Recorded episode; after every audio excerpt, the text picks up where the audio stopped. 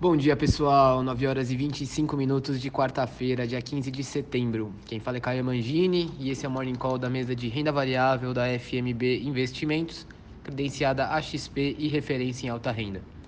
Começando aqui com as bolsas, o índice Bovespa fechou dia ontem em queda de 0,19% aos 116.404 pontos. O índice virou para baixo no fim do pregão, seguindo o movimento de declínio das bolsas de Nova York e pressionado principalmente pelas ações de bancos, Vale e Petrobras.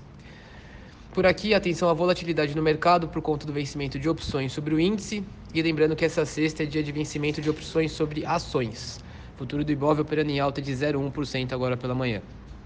S&P 500, que é o índice que representa as 500 maiores empresas da Bolsa Americana, fechou o dia ontem em queda de 0,6%, e a Nasdaq, que é a bolsa de tecnologia deles, fechou em queda de 0,5%.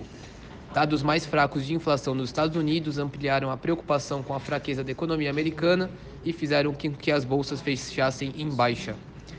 O índice Eurostock 50, que é o índice que reúne as 50 empresas que possuem maior liquidez e volume de negócios na Europa, fechou a terça praticamente no 0 a 0, uma alta de 0,05%, e hoje o índice opera em queda de 0,4%.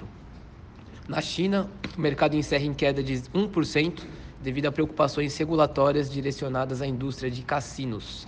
O dólar fechou em alta de 0,6%, cotado a R$ 5,26. O ministro da Economia, Paulo Guedes, afirmou que a moeda americana deveria estar em queda, mas que o barulho político considerado exagerado por ele não permite. Petróleo do tipo Brent, que é o petróleo referência da Petrobras, fechou o dia ontem em alta de 0,1% e hoje estende ganhos, sobe 1,3%. E por fim, o ouro também fechou em alta, mais de 0,7%. É isso, pessoal. Uma excelente quarta-feira a todos e bons negócios.